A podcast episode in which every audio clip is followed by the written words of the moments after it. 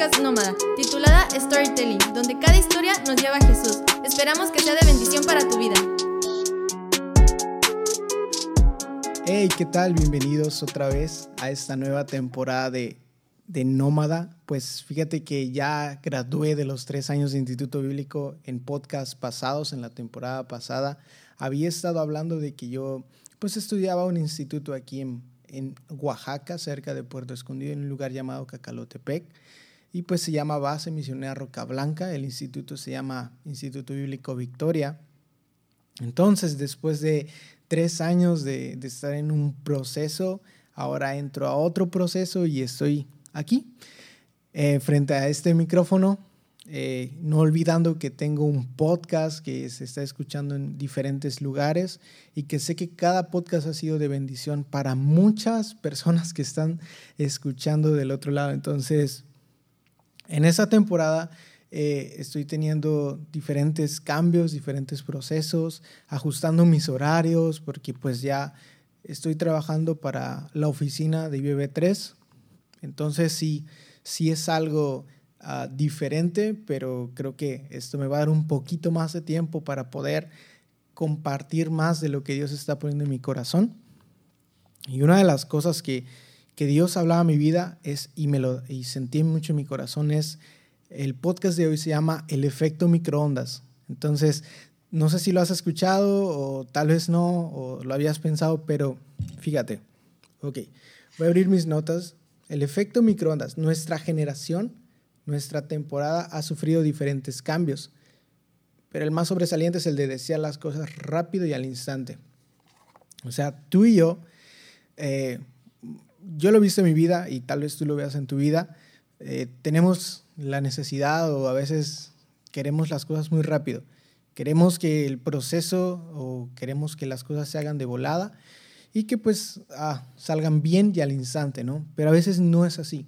A veces todo lleva un, un, pequeño detalle, sabemos que, que Dios, Jesús, eh, son artesanos por defecto, entonces ellos desean, el, ellos como artesanos desean que tú y que yo nos tengamos la forma correcta, las delineaciones correctas, que lo que van a tallar, que lo que van a pintar, que lo que van a hacer en nosotros sea perfecto, hasta que, dice la Biblia, se lleguemos a la plenitud de la madurez. Entonces, un montón de cosas. Entonces, guacha. El apóstol Pablo en Romanos 5, 3 dice, y no solo esto, sino que también nos gloriamos en las tribulaciones, sabiendo que la tribulación parece, produce paciencia. Las tribulaciones de cada uno son diferentes, con obstáculos y con diferentes pruebas que producen en nosotros una mayor madurez. Fíjate, en estos últimos días, eh, pues había mi, mi, familia, sabemos que vivimos en un tiempo de, de COVID, en un tiempo de cuarentena y todo esto, en un tiempo de pandemia.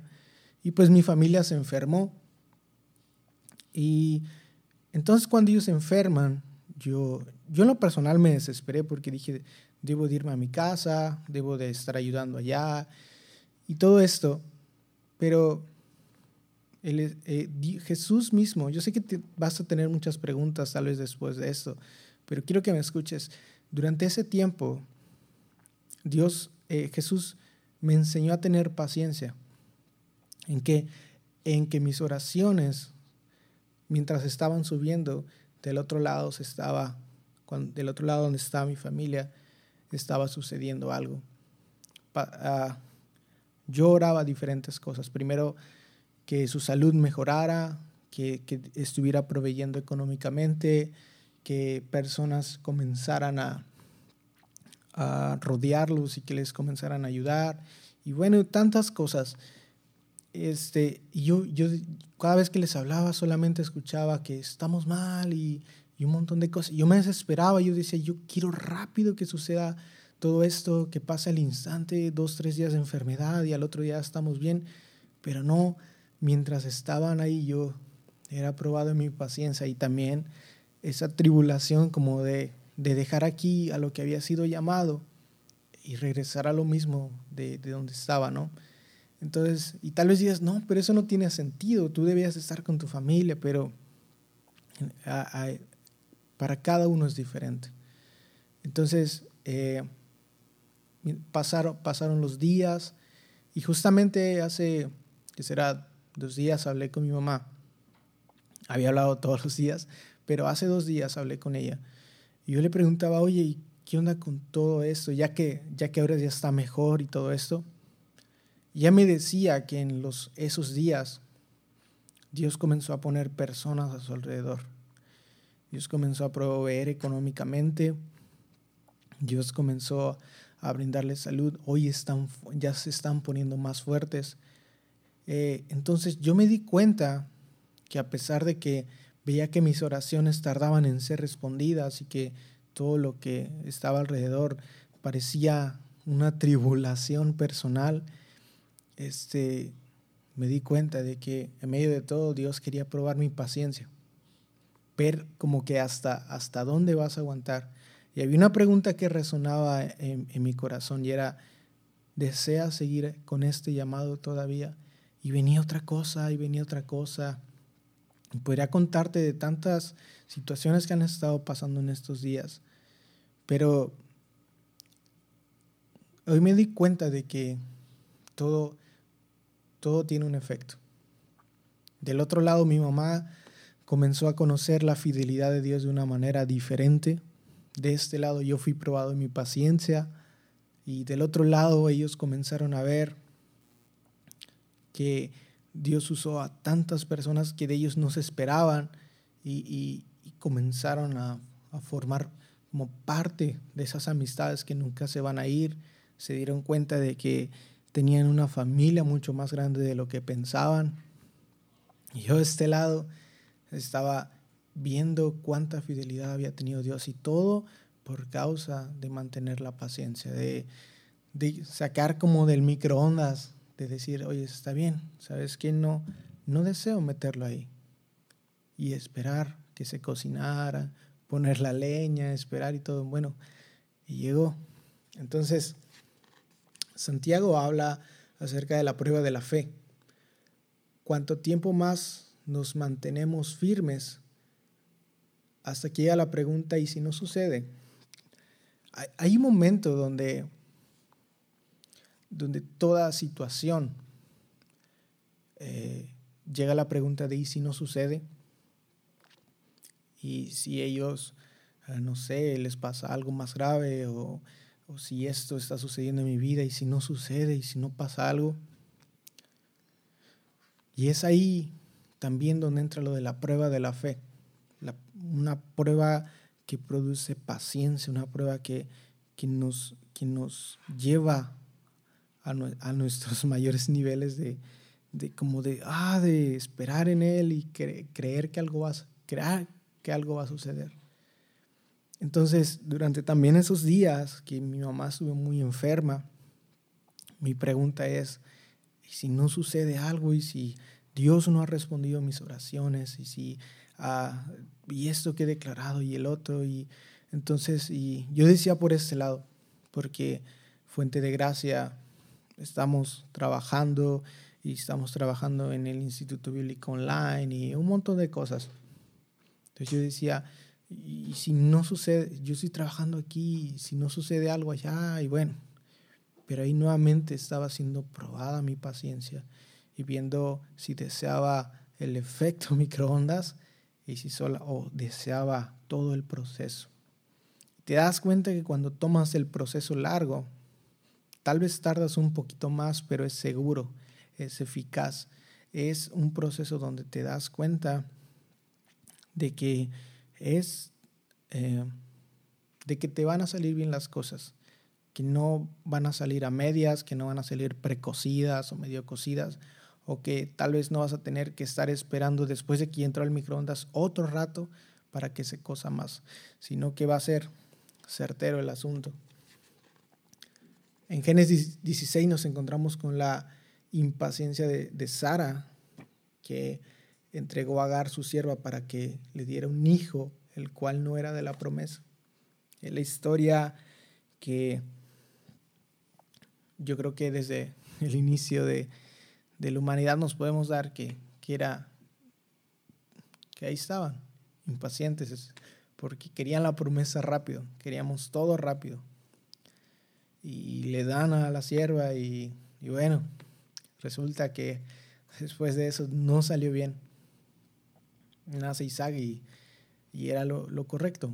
Un proceso más largo, pero fue certero. Fíjate, en Gálatas 4 se hace la comparación entre Sara y Agar tomando dos distintas direcciones. Eh, nació por emociones, no por dirección divina, se refería al hijo de Agar. Estaban, necesitaban o, como que dijeron, no, pues queremos ya rápido este asunto, queremos este, que ya suceda todo esto. Y, y, y entre tantas emociones encontradas, pues se desesperaron y dijeron, no, pues no, vamos a darle a ver si, si esto sale bien.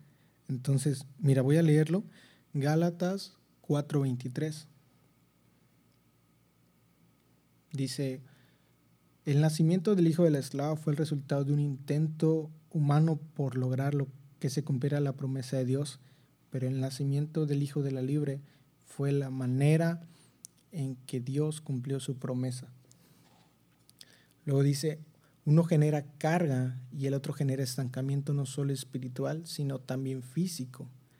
En el versículo 25 dice, y ahora Jerusalén es igual que el monte Sinaí en Arabia, porque la ciudad y sus hijos viven bajo la esclavitud de la ley. Pero la otra mujer, Sara, representa la Jerusalén celestial. Ella es la mujer libre y es nuestra madre. Entonces, en cambio, el que viene de la dirección divina, la dirección correcta, acelera nuestro proceso, suma a nuestro favor y nos guía a un nuevo nivel de entendimiento.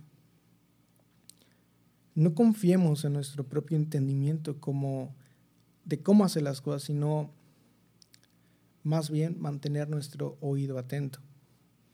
Uno de los proverbios que más me habló en los tres años del instituto es no seas sabio en tu propia opinión.